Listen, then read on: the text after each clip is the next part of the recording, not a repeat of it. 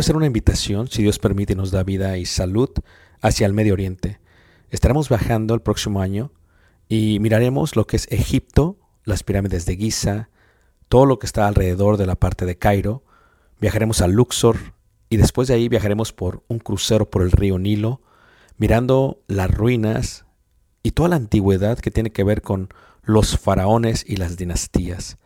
Después de ello tomaremos los desiertos, a través de lo que los israelitas pudiesen ver y lo muestra la escritura, tanto en el libro de Números como en el libro de Éxodo, y miraremos y llegaremos hasta el monte Sinaí, después subiremos el monte Sinaí, si Dios permite lo escalaremos y miraremos el amanecer. Tomaremos la ruta real, por lo que se conoce como Jordania, miraremos varios de los desiertos, de los amonitas, de los amorreos, de los madenitas, de los edomitas, y llegaremos a lo que se conoce como una de las maravillas del mundo, Petra. Tomaremos y miraremos algunas de las ciudades del Decápolis y luego entraremos por el río Jordán a lo que es Israel. Y en Israel miraremos muchas de las partes que se mencionan en la Biblia. Durante este viaje, si Dios nos permite, podremos aprender juntos la arqueología, la cultura y también aprenderemos mucho de lo que dice la palabra de Dios y daremos vida a ello mismo en los lugares donde se menciona. Esto será de gran bendición para mí y yo sé que Dios nos bendecirá a todos juntos si es que quieres aprender ello. Una vez más, si quieres más información, puedes visitarnos en la página personal ricardobarrera.us y esperamos Dios nos permita llegar a ese momento. Dios suerte bendiga y espero esta próxima clase sea de edificación para ti, lo cual fue para mí cuando la preparé. Dios te bendiga. Eh, vimos eh, brevemente y lo que intentamos co- contestar son estas preguntas, ¿no? Las preguntas de, de lo que sería eh, el bautismo y lo que el bautismo puede, puede hacer. Vimos los tres conceptos que se requieren para el bautismo, que es agua, que es sangre y que es el cambio de estatus o guía. Y reiteramos y dijimos que íbamos a contestar las preguntas que estaban en la invitación. De ellas se contestaron ya eh, cuatro preguntas el día, el día, el día de ayer. Eh, vimos brevemente lo que es el bautismo en, en en Mesopotamia. Vimos con detalle esto. Vimos brevemente la historia del bautismo dentro del pueblo de Dios, sobre todo. Vimos eh, la historia del pueblo de Dios, la cronología, desde el inicio de Génesis hasta lo que sería Deuteronomio. Vimos el bautismo del Antiguo Testamento. Vimos lo que esto era para el judaísmo y los judíos y decíamos que los judíos o el judaísmo no es una religión, es más bien una nación, un pueblo que se gobierna dentro de una constitución y su constitución es la Torah o el Antiguo Testamento o la ley de Moisés. Y esto es importante cuando hablamos de nación porque al hablar de nación se requiere que uno nazca dentro de esa nación para que uno sea parte de esa nación. Y por eso los judíos y especialmente los hebreos se preocupaban mucho por el aspecto del el nacimiento dentro de las tribus y tenían que saber las genealogías. Y por eso lo vemos en el Evangelio de Mateo, eh, la genealogía en el capítulo 1, en el Evangelio de Lucas, la genealogía en el capítulo 4. El detalle es colocar a Jesús dentro de la genealogía del pueblo, del pueblo de Israel. Vimos el desarrollo totalmente de esto a través de lo que se conoce como los últimos mil años antes de Cristo y vimos la importancia de lo que sería eh, la gran sinagoga para el establecimiento del segundo bautismo, el bautismo según eh, los, judíos o el bautismo judío. Vimos brevemente lo que era un mikvei o un mikvaot, vimos brevemente lo que era un bautisterio judío y vimos cómo se utilizaba específicamente en Jerusalén. Hablamos de dónde se localizaban y para qué se utilizaban. Era para un ritual de limpieza externa.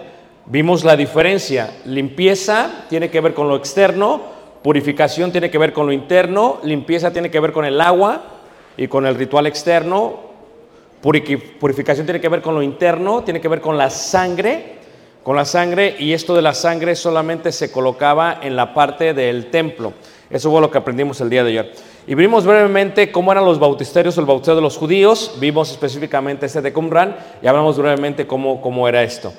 Eh, después hablamos también de lo que sería el bautismo que viene y que va a continuar. Y este bautismo es muy importante. Porque decíamos que el propio Evangelio realmente es el bautismo que ordenó el Señor Jesús. Pero antes de este bautismo veíamos el bautismo de Juan el Bautista.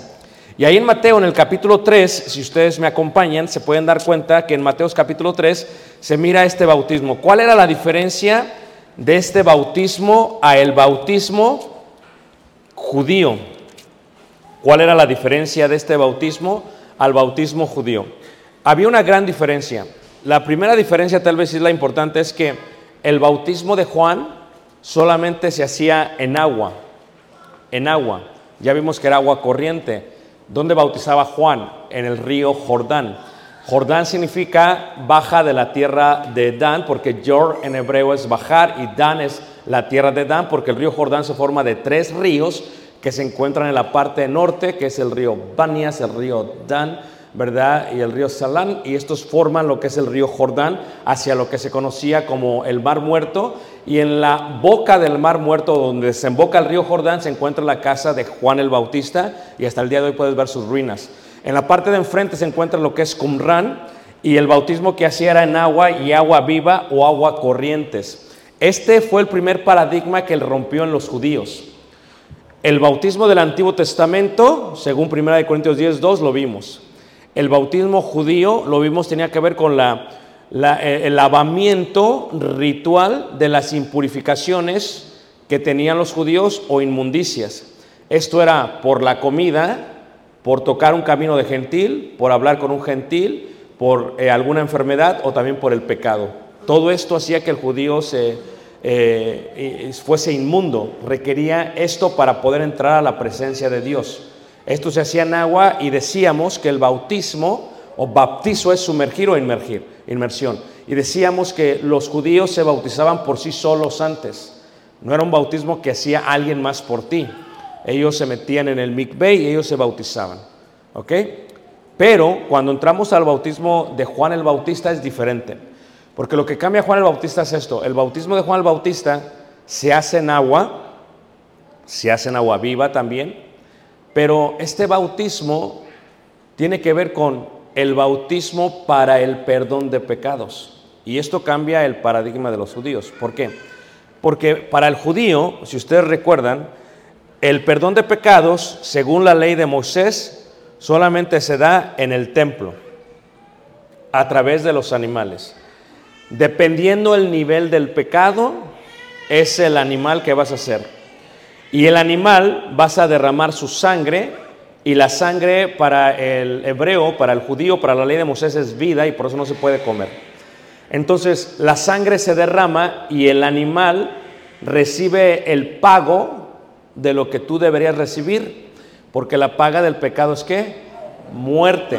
En vez de que una persona muera judía, ellos daban el animal y el animal moría eh, por ellos.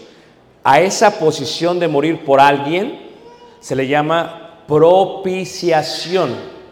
Alguien toma el lugar por ti. ¿Levanta la mano que me está siguiendo, hermanos? Ok. So, veíamos. El lavamiento es para las impurezas. La purificación es para la parte interna y espiritual. El lavamiento es agua. La purificación es sangre. La sangre se da en el templo, en el altar. Pero viene Juan el Bautista y cambia el paradigma. Dice, no, ya no va a ser así. Ahora va a ser, si alguien se arrepiente, vean, el arrepentimiento que fue su predicación, el cambio de estatus. El cambio de eso es nuevo para. Arrepentirnos de qué hablas, porque dijo, yo no soy el que había de venir, sino que vengo a preparar el camino de aquel que había de venir, porque yo no soy digno ni siquiera de desatar, ¿verdad? El calzado del que había de venir, ¿ok? Entonces ellos veían, decían, que en el templo se hace la purificación, específicamente en el altar del sacrificio que se encuentra aquí, y los judíos iban para allá. Pero antes de llegar aquí, los judíos se lavaban en los mikveis abajo. Se lavan con agua, suben y se purifican con sangre. ¿Sí ves el proceso? Pero ahora Juan el Bautista dice, no, la purificación ni siquiera va a ser allá. La purificación va a ser en el río Jordán.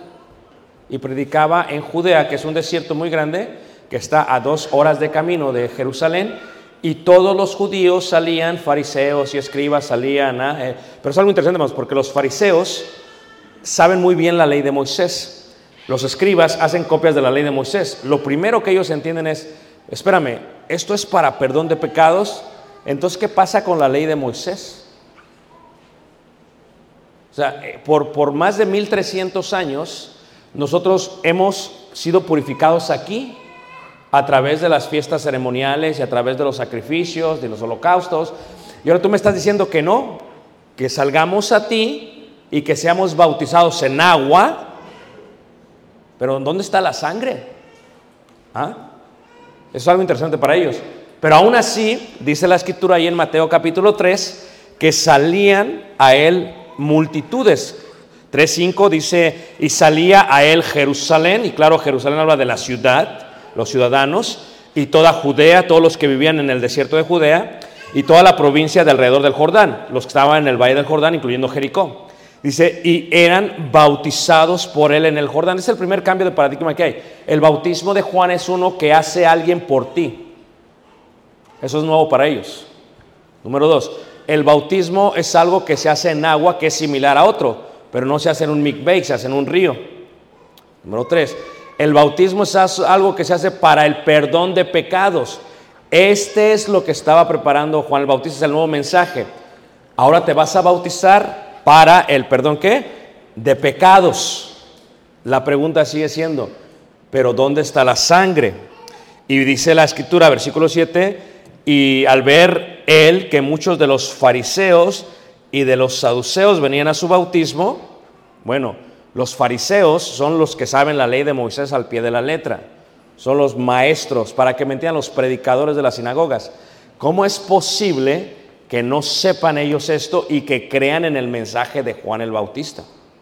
So, para nosotros es difícil comprenderlo porque no vivíamos en aquel tiempo, pero es un paradigma que se rompió y que venía en preparación. El agua sigue corriendo y Juan el Bautista lo dijo claramente, porque dijo Juan el Bautista, dice ahí en adelante, versículo 11 dice, y eh, yo a la verdad os bautizo en agua para arrepentimiento. Pero el que viene tras mí, cuyo calzado yo no soy digno de llevar, es más poderoso que yo. Él os bautizará en Espíritu Santo y qué? Y fuego. Y entonces ya existe este otro bautismo distinto. El bautismo de Juan el Bautista es un bautismo en agua. ¿Para qué? Fíjate cómo dice la, eh, la carta del libro de Hechos, perdón, capítulo 19, en el versículo 1 y en el versículo eh, 2. Dice, aconteció que entre tanto que Apolos estaba en Corinto, Pablo después de recorrer las regiones superiores vino a Éfeso y hallando ciertos discípulos, o sea, muchos fueron bautizados con el bautismo de Juan el Bautista durante el tiempo de Jesús. Muchos de estos judíos que estuvieron en el área de Judea y de Jerusalén salieron hacia las provincias de la dispersión. Aunque todos los judíos estaban presentes, varones, en el día del Pentecostés, no siempre todos iban. Y estos que estaban en Corinto, que se encuentran en la parte de Grecia, dos horas manejando de Atenas, son estos discípulos que habían sido bautizados alguna vez en el bautismo de Juan el Bautista. ¿Ok? Y se creían decir discípulos de Juan el Bautista. Pero había un problema, dice ahí, en el versículo 2. Eh, y les dijo, recibiste el Espíritu Santo, porque el bautismo de Jesús, que ordena Jesús, es un bautismo que incluye el don del Espíritu Santo. Esto ya cambia el paradigma de los judíos, porque tú tienes que entender que el Espíritu Santo en el Antiguo Testamento solo mora sobre reyes, sacerdotes, profetas, individuos dirigidos por Dios. Nunca mora sobre todo el pueblo. A eso se le llama la promesa de Dios que predica Joel, donde todos recibirían el don del Espíritu Santo. Es algo nuevo, es algo diferente antes. Dicen, wow. Estos, siendo bautizados en el bautismo de Juan, le pregunta a Pablo, recibiste el Espíritu Santo y ellos le dijeron, ni siquiera hemos oído si hay Espíritu Santo. Versículo 3.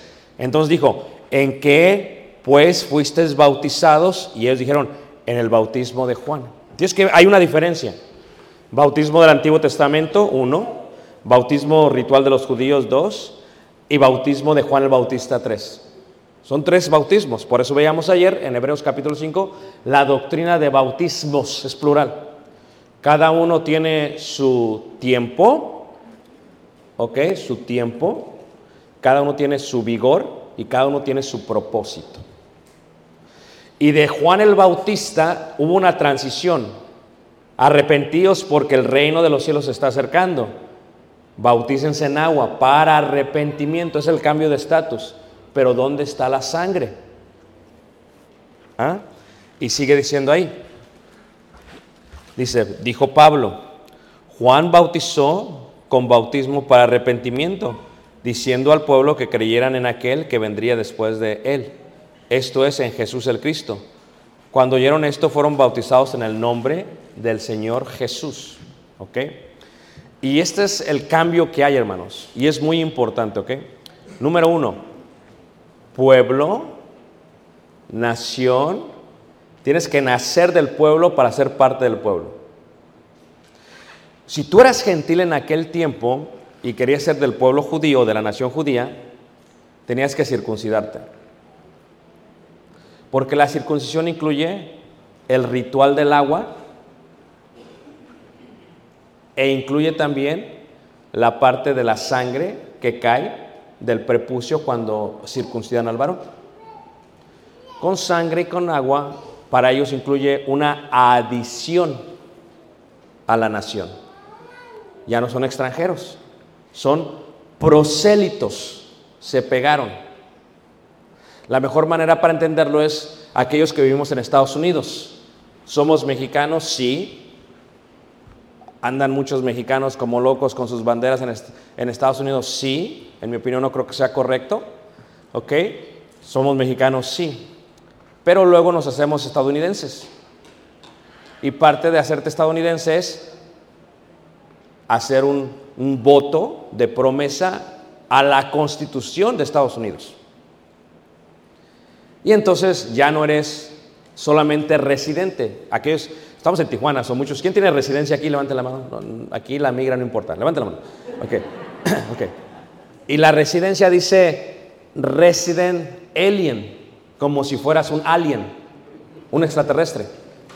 La palabra es correcta, es extranjero. Pero cuando te haces ciudadano ya no la necesitas. Eres parte de la nación. Para que un gentil, si hiciera judío, fuera parte de la nación, eso.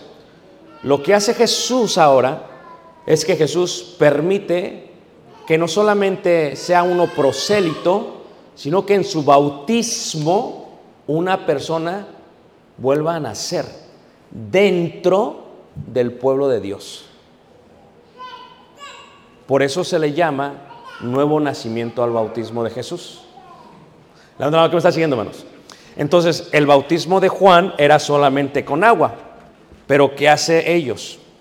Dice, cuando oyeron esto, fueron bautizados en el nombre del Señor Jesús. Esto es, el bautismo de Juan tenía su, correctamente diciéndolo, es dispensación, es la palabra bíblica. Es un tiempo. Eh, lo voy a enseñar en gráfica porque la vamos a ver en un momento la gráfica. ¿ok? Esto es, en la gráfica, primer siglo, dispensación, es del momento que está eh, Juan el Bautista predicando hasta el momento que muere Jesús, todos están bautizando en el bautismo de Juan. Aún los apóstoles. Si no lo lees tú. Dice el Evangelio de Juan que eran discípulos de quién, hermanos? De Juan el Bautista. Y aún le dijeron, enséñanos a orar como Juan el Bautista enseña a sus quienes. Todos estos habían sido bautizados en el bautismo de Juan. Es algo nuevo para ellos. El judío se, se, se, bautiza en el bautismo ritual judío, que ya lo vimos, en el agua por sí solo. Pero este bautismo te bautiza alguien a ti. Y eso cambia el paradigma. Y este bautismo es en agua, para arrepentimiento. Este bautismo trae la idea del perdón de pecados. Arrepentidos porque el reino de los cielos se ha qué? Acercado. Pero falta la sangre. Falta la sangre. Eso es lo que falta. Ahora, ¿qué sucede? ¿Fue un bautismo que Dios ordenó? Sí, porque Juan el Bautista era un profeta de Dios. Su bautismo es un bautismo que, que Dios ordenó, sí. Pero en los Corintios no era suficiente el bautismo de Juan. Porque hacía falta el Espíritu Santo. Un bautismo que Dios ordena en la dispensación de Juan el Bautista no es suficiente en la iglesia de Cristo. Por eso, un bautismo que se hace fuera de la doctrina de Cristo no es suficiente para la iglesia de Cristo. Levanta ¿quién me entendió más? Lo voy a explicar ahorita todavía mejor, ¿ok? Porque lo que tú tienes que entender es que el bautismo es un nacimiento de nuevo. Donde cuando empieza el bautismo de Jesús, que es otro bautismo, en el libro de los Hechos, que fueron bautizados los tres mil, inicia un tiempo de dispensación. Solamente los judíos son parte de los que pueden participar en ese bautismo. Aún los prosélitos, que ya son judíos. Viene un gentil, no pueden. Es más, Pedro ni siquiera convivía con ellos. Tú ves Hechos capítulo 10 y vas a la casa de Simón el Curtidor en la ciudad de Jope, en el mar Mediterráneo, y ¿qué pase? Viene el lienzo, la visión, ve los animales impuros y dice, Señor, yo nunca he comido de esto. ¿Qué te indica? Escuchen bien lo que voy a decir que es importante. Indica que en el tiempo de la iglesia, cuando solamente había judíos, los hermanos seguían guardando la ley de Moisés. ¿Ok? Yo sé que es un choque para ustedes, ¿ok? Porque somos todos gentiles. Y la demostración de eso es que el Evangelio es el cumplimiento de la ley de Moisés. Cuando viene Simón, el curtidor, y cuando tiene la visión este Pedro, se da cuenta que esto va a incluir ya también a los judíos, no solamente, sino también a quienes, a los gentiles. Y la prueba de que esto suceda es que el Espíritu Santo, el cual es Dios, more en alguien que no es judío. Eso va a ser la prueba, el sello de que sí sucede esto. Por eso les dijo Pablo, fueron bautizados, en el, oyeron del Espíritu Santo. Dicen, no, nunca hemos escuchado de eso. Los volvió a bautizar. Porque el bautismo de Juan solamente tenía una dispensación desde el inicio de su predicación hasta el momento que Jesús vino. Es preciso que ya mengue, dice Juan, para que él crezca. ¿Y qué pasó con Juan el Bautista, hermanos? lo degollaron a causa del baile de la hija de aquella mujer, Herodías. ¿Se acuerdan ustedes de la historia, hermanos? Ok. Entonces, ¿qué pasa? Muere Juan el Bautista y el camino está listo. Jesús predica por tres años e inicia su ministerio. Muchos eran discípulos de Juan el Bautista, con el bautismo de Juan, y muchos eran discípulos de Jesús. Y Jesús viene y empieza a perdonar pecados. Es otro cambio, porque Jesús perdona pecados sin necesidad de derramar sangre. Viene aquella persona, eh, es una mujer pecadora, y, y le dice, tus pecados te son perdonados. Y los judíos, espérate, o sea, ¿quién eres tú para perdonar pecados? Es que Jesús es Dios. Porque solamente Dios puede perdonar pecados. ¿Quién está de acuerdo con eso, hermanos? Pero, pero esto es un concepto que ellos tienen que entender. Tú no puedes perdonar pecados. Y dice Jesús, sí, la salvación ha llegado a tu casa. Y entonces viene este concepto nuevo, hermanos, de la salvación. ¿Y cuál es la salvación? Que simplemente Dios ha visitado. Yeshua es, en el hebreo es, Jehová es salvación. Más cuando tú lees eh, los evangelios, cuando está con saqueo en, Jericó, dice que le dice brevemente, le dice que, le dice, la salvación ha llegado a tu casa. Es, Yehoshua ha llegado a tu casa. Así que para el judío solamente Jehová es Dios y Jehová, ¿verdad? Es el nombre cuando se le añaden las vocales para decir Dios, Elohim. O sea, tú tienes que decir que Jesús es Dios y tienes que confesarlo con la boca, porque solamente Él puede perdonar pecados. Ya lo preparó Juan el Bautista todo, pero Jesús está en su ministerio. ¿Todos me están siguiendo? ¿Y cómo le dicen ellos a Dios? Adonai, esto es Señor. Señor es la traducción en español para Adonai. Señor. Señor Barrera, eso es una cosa humanamente hablando. Don, en hebreo, don solamente es humano, un dueño, un señor. Pero Adonai es el Señor. Y solamente hay un Señor. ¿Quién me está siguiendo, hermanos? ¿Ok? Entonces, cuando Jesús viene a la tierra, precisamente eso es lo que hace. ¿Qué dice 1 Timoteo 3:16? ¿Qué dice 1 Timoteo 3:16? E indiscutiblemente, grande es el misterio de qué, hermanos? De la piedad. Dios, ahí está, Dios fue manifestado qué? En carne. Dios manifestado en carne es qué, hermanos? Jesús. Por eso cuando nace, dice la, eh, dice la escritura que dice, le vas a poner Jesús, porque el Señor salvará a quién? A su pueblo. O sea, el Señor, Jehová, Jehová, salvará a su pueblo. Y Jesús. ¿Quién me sigue? No se van a perder, ¿ok? Porque esto es importante. Por eso en Hechos capítulo 4, versículo 12, se habla de que solamente hay un nombre dado bajo el cielo. Solamente hay un nombre dado bajo el cielo. Pero en Romanos capítulo 10, en el versículo 9, se dice algo que es sumamente importante. Fíjate cómo dice Romanos capítulo 10, en el verso 8 y 9. Fíjate cómo lo dice. Romanos capítulo 10, verso 8 y 9. El judío, que ya era parte del pueblo de Dios, cuando Pedro está predicando en el Pentecostés, Pedro les dice algo muy importante. Sépase ciertísimamente toda la casa de Israel, fíjate, casa, pueblo, nación, que a este Jesús que ustedes crucificaron, Dios lo ha hecho, ¿qué manos? Señor. Nosotros no entendemos el concepto porque somos mexicanos y no lo podemos eh, entender bien.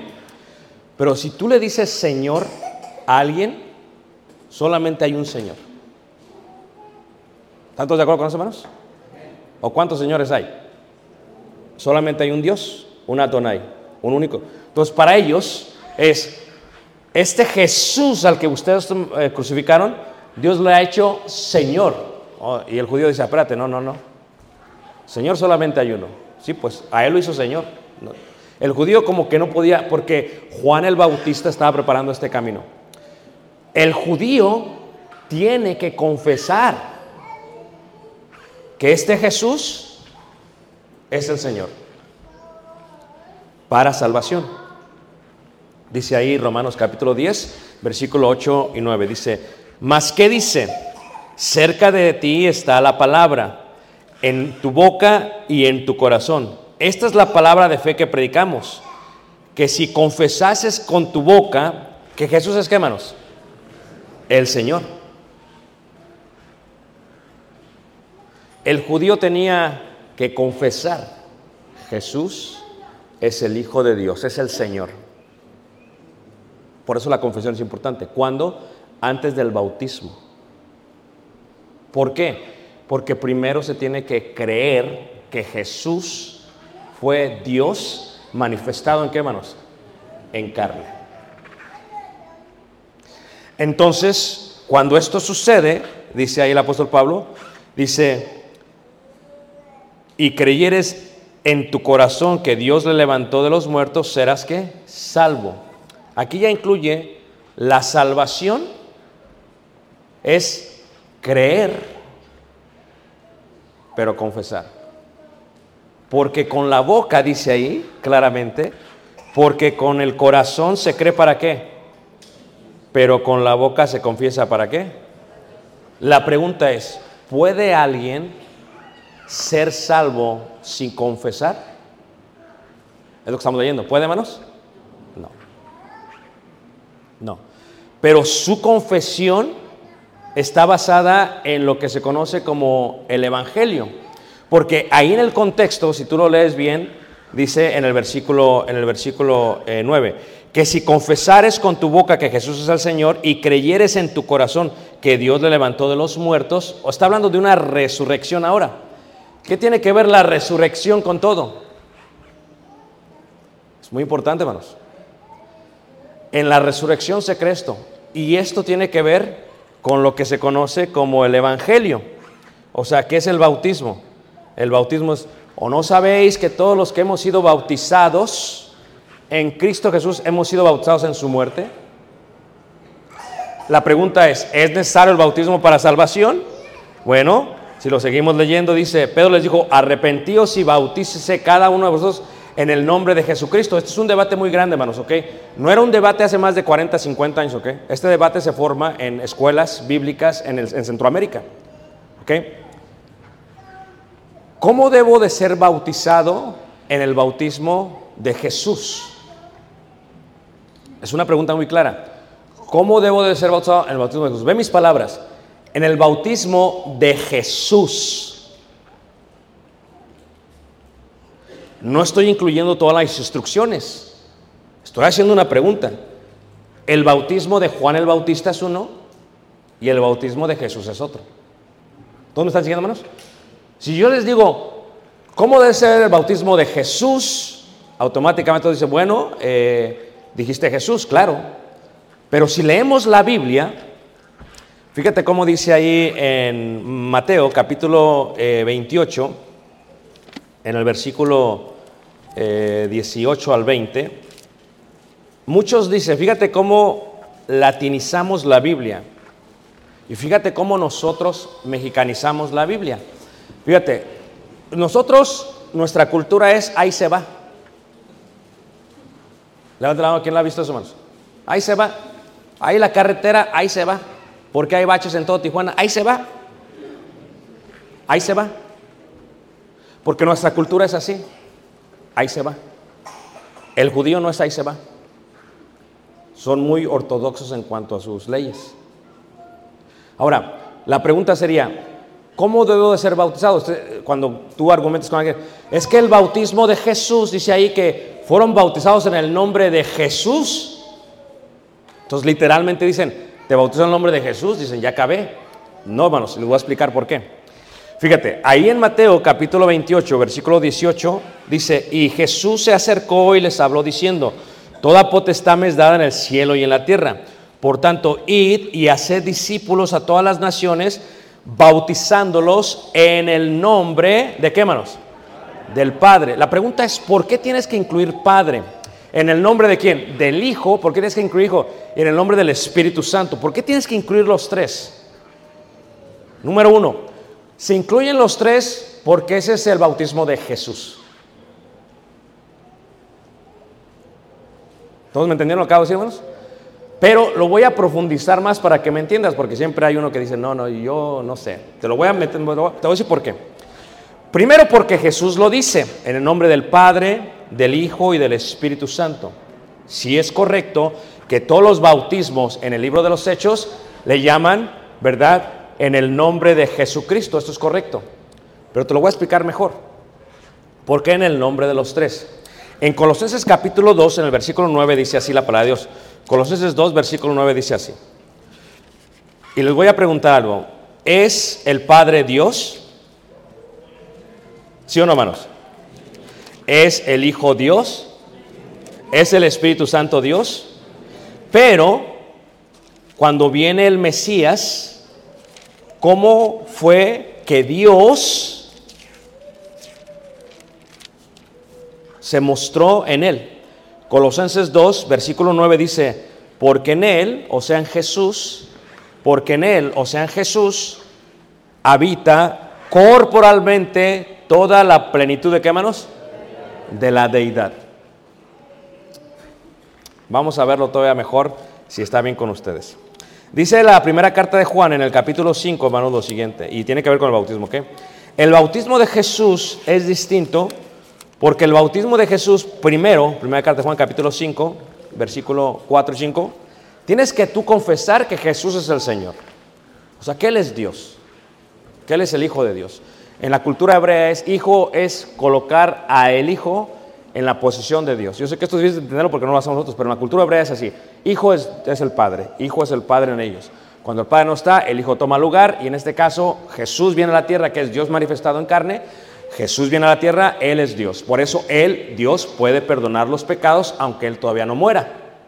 Los puede perdonar a el paralítico, a la mujer pecadora y aún al que está al lado de su cruz. Porque Él tiene el poder de perdonar pecados porque Él simplemente es que Dios. Pero cuando Él muere, hay un cambio. Y el cambio es el siguiente. Ahora viene ya no el bautismo de Juan, sino el bautismo que tiene que incluir el agua y la sangre. Y lo que Juan había predicado, el cambio de estatus o guía, el arrepentimiento. Esto es, ¿para qué? Para añadir a una nueva familia, a una nación, a una congregación, a una iglesia, a una eclesia. ¿Qué quiere decir esto? Veamos ahí cómo lo dice primera carta de Juan, capítulo 5, leeré desde el versículo 4, porque todo lo que es nacido de Dios vence al mundo. Fíjate, el concepto es nacimiento. ¿Alguien ha visto cómo nace un bebé, hermanos? Levante la mano. Ok, alguien. Es una locura, ¿va? Pero bueno. Cuando nace un bebé, sale el bebé con la placenta y ¿qué se ve? Se ve agua y se ve sangre. ¿Sí o no, hermanos? Muchos decían, Jesús no es Dios. Porque Dios no puede ser Dios y ser humano. Y Juan dice, sí, Jesús es Dios. Y Jesús es humano. No, es que no hace sentido. Porque en la idea de Pitágoras es uno más uno es dos. Y lo que tú me estás diciendo es uno más uno es uno. Sí es lo que estaba diciendo Dios. Pero lo sigue explicando Dios de esta manera. Dice, nacer se requiere agua y se requiere sangre. Pero se requiere guía. Se requiere un arrepentimiento, se requiere quién te va a guiar. Y Él os convencerá de todo, de justicia, de pecado, de juicio. Se requiere alguien que los va a guiar es el que los iba a bautizar en el Espíritu, ¿qué hermanos? Santo. So, esto es un cambio, el bautismo de Jesús. Y dice ahí, está hablando de nacer de nuevo, ¿qué? Porque todo lo que es nacido de Dios vence al mundo y esta es la victoria que ha vencido al mundo, nuestra fe. ¿Quién es el que vence al mundo? Sino el que cree, que el que cree, ¿es suficiente creer? No. No es suficiente creer, hermanos. Porque imagínate tú, les decía yo ayer, está Pablo en Cesarea Marítima y enfrente de este está Festo y está este Agripa y le dice él a, Agripa, yo sé que crees, pero no es suficiente creer. Es más, cuando tú ves el bautismo del eunuco y van, van en, el, en, el, en, el, carruaje, eh, en la carreta para que me entiendan, y llegan al agua, ¿y qué, y qué, y qué le dice? eh, si crees bien qué, pero no fue suficiente, sigamos en la carreta, no, descendieron al agua. Porque el bautismo de Jesús, al parecer, era algo que él había mandado como parte de su plan de salvación, porque en el bautismo de Jesús encierra la muerte, sepultura y resurrección. La muerte a la vieja persona, arrepentimiento guía, la sepultura a sangre y agua y la resurrección a una vida nueva. Es el concepto del bautismo. ¿Cómo sabré qué dice el profeta Isaías? Dice el eunuco, si no hay alguien que nos lo explique. Y lo que hace es que se lo explica. Él llega a entender, ok, aquí hay agua. Si el bautismo no es necesario, ¿por qué dice aquí hay agua? Con eso eliminamos a todos aquellos que dicen creer es suficiente para ser salvo. Esto es una idea que salió en Estados Unidos, ¿ok? En las grandes eh, campañas eh, de los evangélicos en los años 40 y 50. Porque para ellos es el número. Crees y no es, no no es suficiente. Ahora, pero aquí dice lo siguiente. Dice, esta es nuestra victoria. El que cree, sí, pero es suficiente, versículo 6. Este es Jesucristo, que vino mediante agua y qué, manos? Y sangre. No mediante agua solamente, sino mediante agua y qué? Y sangre. ¿Cuándo veíamos ahí el bautismo del Antiguo Testamento? ¿Necesitaban hisopo, hermanos? ¿Se necesitaba sangre, sí o no, hermanos? Muy bien, es parte de lo que vimos ayer. Ahora fíjate aquí dice, dice, y el Espíritu es el que da testimonio, porque el Espíritu es la verdad. Versículo 7. Porque tres son los que dan testimonio en el cielo. ¿Por qué testimonio? Porque para el judío, si venía alguien y te acusaba, no es suficiente una persona. Necesitas dos o qué? O tres, porque así se confirma el testimonio. Si viene Jesús y dice, yo doy testimonio de que soy Dios, los judíos no. Necesitamos que haga dos o qué, hermanos. Por eso dijo el Padre, este es mi hijo amado en quien tengo qué? Complacencia. Él está dando testimonio de que Él es el Hijo de Dios. Número dos, y en ese momento, cuando fue bautizado por Juan Bautista, para cumplir toda justicia, descendió el Espíritu qué? ¿En forma de qué? Tres. Se requieren tres. Se requieren tres. No solamente en el bautismo de Jesús, también en el bautismo de nosotros. Porque toda la plenitud de la deidad se encuentra en el bautismo de Jesús. Porque Él, en Él está probablemente toda la plenitud de la qué? De la deidad. Y dice así, porque tres son los que dan testimonio en el cielo. El contexto es nacimiento. ¿Todos tienen conmigo, hermanos? dice el Padre, el Verbo Espíritu Santo. ¿Y estos tres son qué? Y tres son los que dan testimonio en la tierra. El Espíritu Santo, el agua y qué, hermanos? ¿De qué se está hablando? Nacimiento. ¿Para qué se nace? Para ser parte de una familia. ¿Qué hizo Juan el Bautista? Solamente agua. ¿Qué hizo Jesús? Sangre. ¿Pero qué hizo el día del Pentecostés? Cayó el Espíritu Santo sobre ellos. Tres. Y entonces cuando uno se bautiza, dices, en el nombre de Jesús, no, es que tú debes de entender. Tienes que mencionar todo porque fue lo que ordenó Jesús. No puedes dejar una parte, aunque no es parte, lo digo así para que me entiendan, de la deidad fuera. Es toda la deidad. No es que, no es que asumimos que cuando digo Jesús es suficiente. No, no, es que tú estás mexicanizando las cosas. Es que tú no entiendes la profundidad. Porque son tres los que dan testimonio. El agua, la sangre y el Espíritu Santo. Son tres los que tienes que mencionar. El Padre, el Hijo y el Espíritu Santo. Y no, por tu razonamiento vamos a dejar fuera lo que, dijo Jesús. ¿Me están siguiendo todas manos? Pero a un, a un maestro bíblico se le ocurre decir esto, hermanos, en Centroamérica. ¿Y qué sucede? Y lo expone. Y tienes discípulos por todas partes del mundo y dicen, es que, hermano, se entiende que cuando digo esto estoy incluyendo todo. No, no, no. No importa lo que tú razones, sino lo que diga Dios. ¿Cuándo dice la escritura? En el nombre de Jesús, en el libro de los Hechos, hace referencia, hace referencia a lo que estoy diciendo, al bautismo que ordenó Jesús.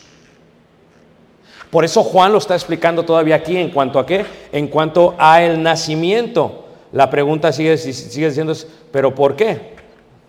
¿Por qué? Agua, sangre, ¿por qué? Porque el agua limpia, pero la sangre ¿qué hace? Redime, justifica y purifica. Pero ¿qué hace el Espíritu Santo? Da guía a una nueva qué? Es la muerte, sepultura y qué? Y resurrección.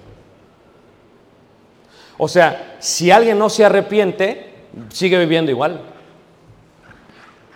¿Dónde está el testimonio de que su vida cambió? ¿Lo quieren ver de otra manera? Fíjate cómo lo dice primera carta de Corintios capítulo 6, versículo 9. Lo explica así eh, el apóstol Pablo, primera carta de Corintios capítulo 6, versículo 9. Dice, dice, leeré desde el versículo eh, 11, dice, hablando de, y estos seráis algunos, 6, 8 y 9 dice, ¿no sabéis que los injustos no heredarán el reino de Dios? ¿Para qué predicó Juan el Bautista? Por, ah, porque el reino de los cielos se había qué? Acercado. ¿Cómo puedo ser parte del reino de Dios? O sea, tú te puedes sentar en la iglesia, no quiere decir que eres miembro del reino de Dios. O sea, ¿cuál es el testimonio de que eres miembro del reino de Dios? Una vida nueva en Cristo. Porque si alguno está en Cristo, nueva criatura, ¿qué? Es. Si tú haces todo y sigues siendo igual, no hay testimonio. Por eso la gente blasfema en contra del nombre de Dios. Para vergüenza vuestra lo digo, dijo Pablo. No reis las muchas conversaciones, rompen las buenas qué. Porque muchos seguían viviendo igual. Y dice ahí, no erréis ni los fornicarios, ni los idólatras, ni los adúlteros, ni los afeminados, ni los que se echan con varones, ni los ladrones, ni los avaros, ni los borrachos, ni los maldicientes, ni los estafadores heredarán el reino de Dios. Fíjate, ¿qué tan importante es el cambio, el arrepentimiento? Es muy importante. Porque si no hay cambio, si no hay cambio, no hubo evangelio. A diferencia de lo que dicen en algunas denominaciones en los últimos 200 años, dicen, no, no, es que tú puedes seguir viviendo igual porque la gracia de Dios cubre todos tus pecados. No, no, tú tienes que entender el Evangelio, es muerte, sepultura y qué? Y resurrección. Pero porque los corintios no lo entendían, Pablo se los explica, versículo, versículo eh, 11 dice, y esto erais algunos,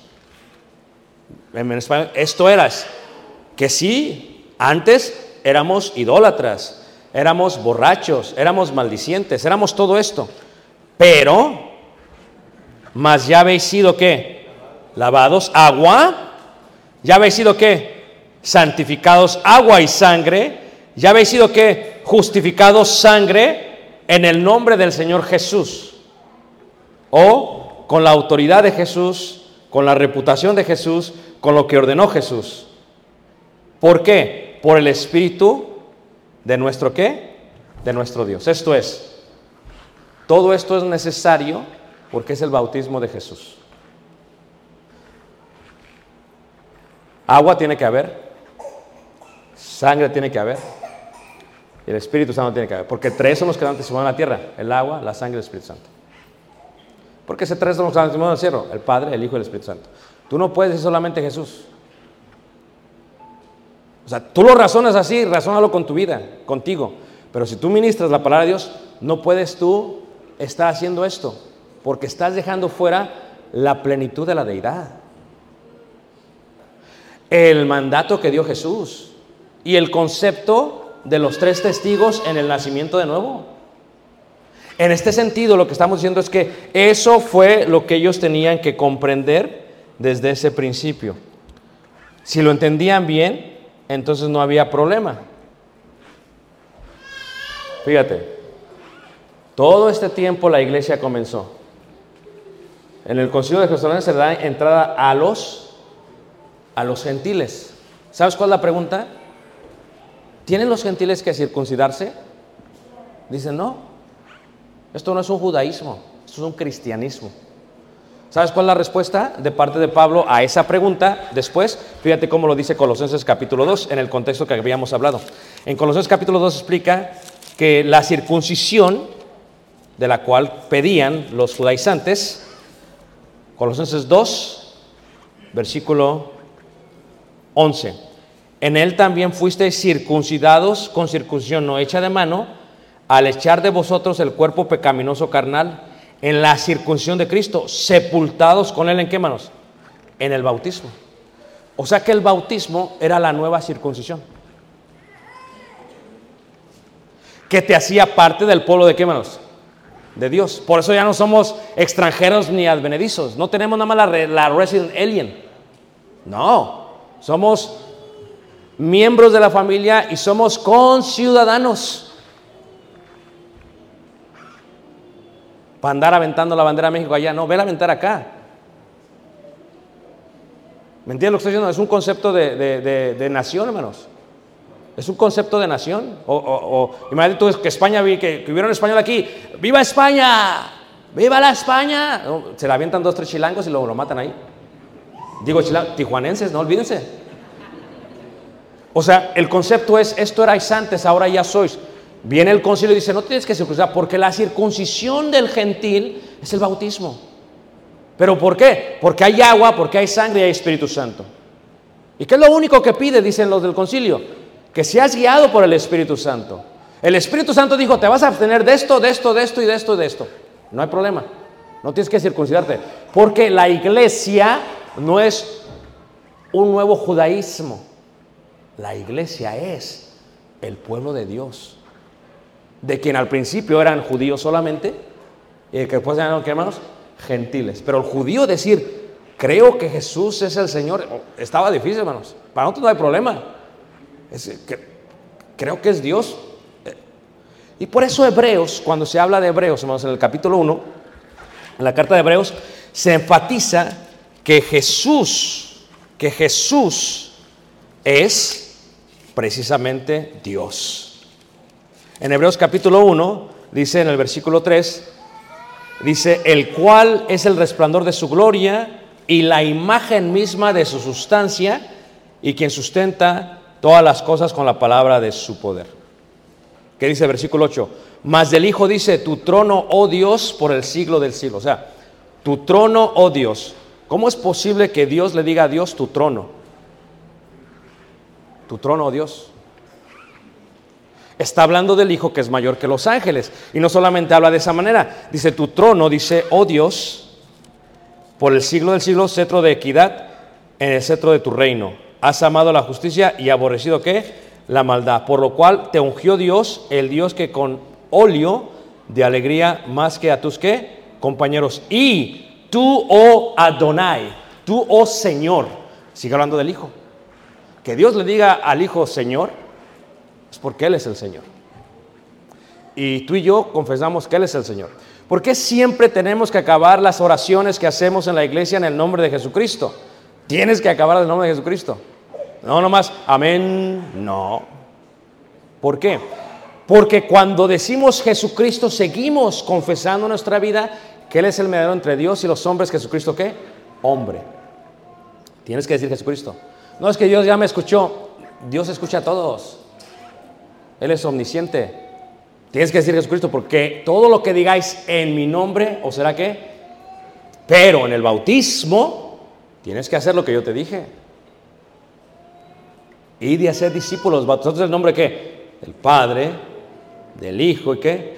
Y del Espíritu Santo. Y viene un concepto interesante, y este concepto interesante, hermanos. Después de la destrucción del templo, el segundo, tercero y cuarto siglo. ¿Qué hacen los judíos? Los judíos para ser miembro a un niño lo circuncidan al octavo día. Pero ahora que estamos en el cristianismo, ¿cómo le hacemos? Y muchos dirán, pues también hay que bautizarlo de pequeño, pero es que hay un problema con eso. El concepto del bautismo de Jesús. Arrepentimiento, cambio de mente, cambio de acción, cambio de qué? De vida. Y luego hay otro concepto. ¿Cuántos ejemplos en la Biblia vemos de menores? Y luego a mí lo que me gusta mucho es la evidencia. Cuando se inició la idea de los bautismos de menores. ¿Ok? ¿Cuándo? Hasta finales del segundo siglo. O sea que pasaron aproximadamente 100 años. Y de pronto hay este debate. Oye, ¿y qué onda con los niños? Ya se habían muerto los apóstoles. Oye, ¿y qué hacemos con los niños? Porque a alguien solamente se le ocurre, en el nombre de Jesús es suficiente. Por ese tipo de ocurrencias, hermanos, viene este tipo de problemas. ¿Me están siguiendo todos, hermanos? Porque la idea es, si alguno habla, hable conforme a las palabras de qué? De Cristo. Porque de ideas se me ocurren a mí muchas. Pero ¿qué dijo Dios? Porque toda la verdad vendría en ese, en ese concepto. Y si luego ya vemos esta gráfica y vemos los últimos 21 siglos, ya está más seria la cosa. Porque, ¿cuándo nacen los pentecostales? En 1905. ¿En dónde? En Los Ángeles, California. ¿Por quién? Por raza afroamericana. Por eso son muy escandalosos. Es una realidad, hermanos. Ellos no tienen historia antes de. Ah, ¿cuándo nacen los anglicanos? ¿Cuándo nacen los católicos? Todo esto es un concepto y dices tú, si yo me bautizo aquí, ¿por qué me tengo que bautizar otra vez? Porque no se está cuestionando tu sinceridad. Esa solamente la puede cuestionar Dios. Yo no puedo cuestionar tu sinceridad, ni estuve presente, pero la pregunta es, ¿estás seguro que fuiste añadido al pueblo de Dios? Eso sí es preocupante, porque tiene que ser un bautismo para añadir al pueblo de Dios. Tienes que nacer de nuevo en la familia de Dios. No en esta familia, no en esta familia, no en esta familia, no en esta familia. Imagínate tú, yo tengo un hijo, ¿ah? y que viene un niño y toca la puerta. Y yo abro la puerta a 11 de la noche. Tú eres mi papá. No. Espérate. ¿Sí me entiendes? O sea, no, espérate, tranquilo. Esto está mal. Hay un problema. O sea, que viniera un y dijera, no, eh, deme la herencia. No, espérate, o sea, con todo el respeto que me mereces, pero pues ya está la, es para Caleb. Te amo y todo porque eres mi prójimo. Es ilógico, manos, en el debate, en el argumento humano, pensar que alguien es miembro de una familia cuando no ha nacido dentro de la familia.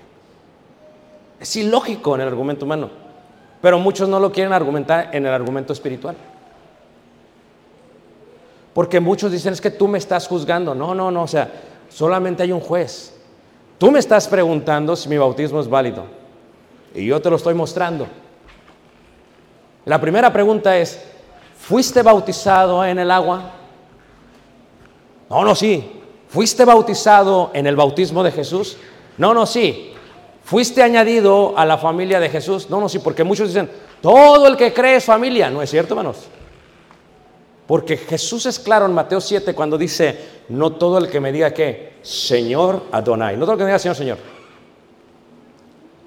Y Juan lo explica en la carta de Corintios, fíjate, en el primer siglo dice Juan, dice Pablo, perdón, en la carta de Corintios dice Pablo, dice, porque hay muchos Jesuses que ya se están predicando. Y habla de un concepto de otras doctrinas. Si estas doctrinas que han nacido a través de los siglos, que no son las primeras, porque aquí están las primeras. Y las convicciones tenían que ver con eso. Por eso Juan escribió la carta de Juan, porque no decían, Jesús no vino en carne, dice Juan, ah, nació de agua y de sangre, es totalmente humano. No me creen, yo lo vi, yo lo palpé, lo que tocaron mis manos, dice Juan, porque muchos no creían. Es la respuesta a las primeras apostasías, de las cuales vamos a ver mañana, porque ya se me acabó el tiempo. Se me acabó. Entonces, hay mucho que decir, pero el concepto más importante que tenemos que entender, hermanos, es que el bautismo es la muerte, sepultura y resurrección. Agua, sangre y espíritu. ¿Qué hermanos? Santo.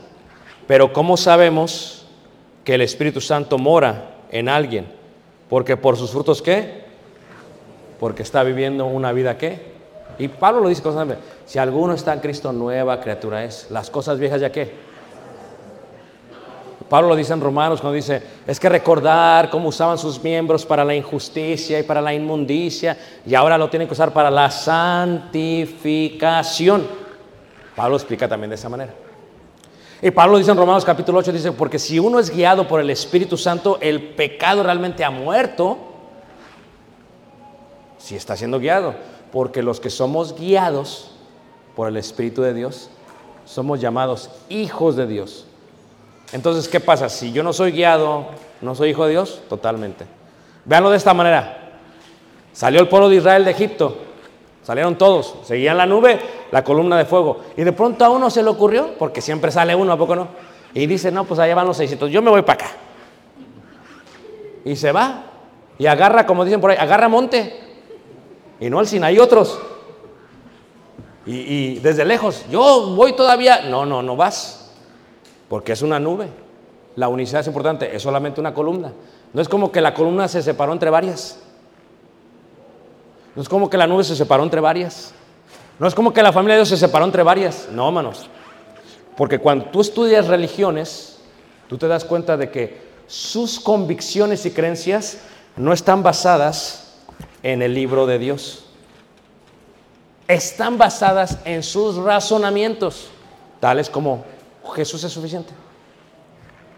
La pregunta es, ¿pero dónde está tu apoyo? Porque si no hay apoyo, te caes. Y eventualmente su argumento se cae. ¿Ok? Levanta.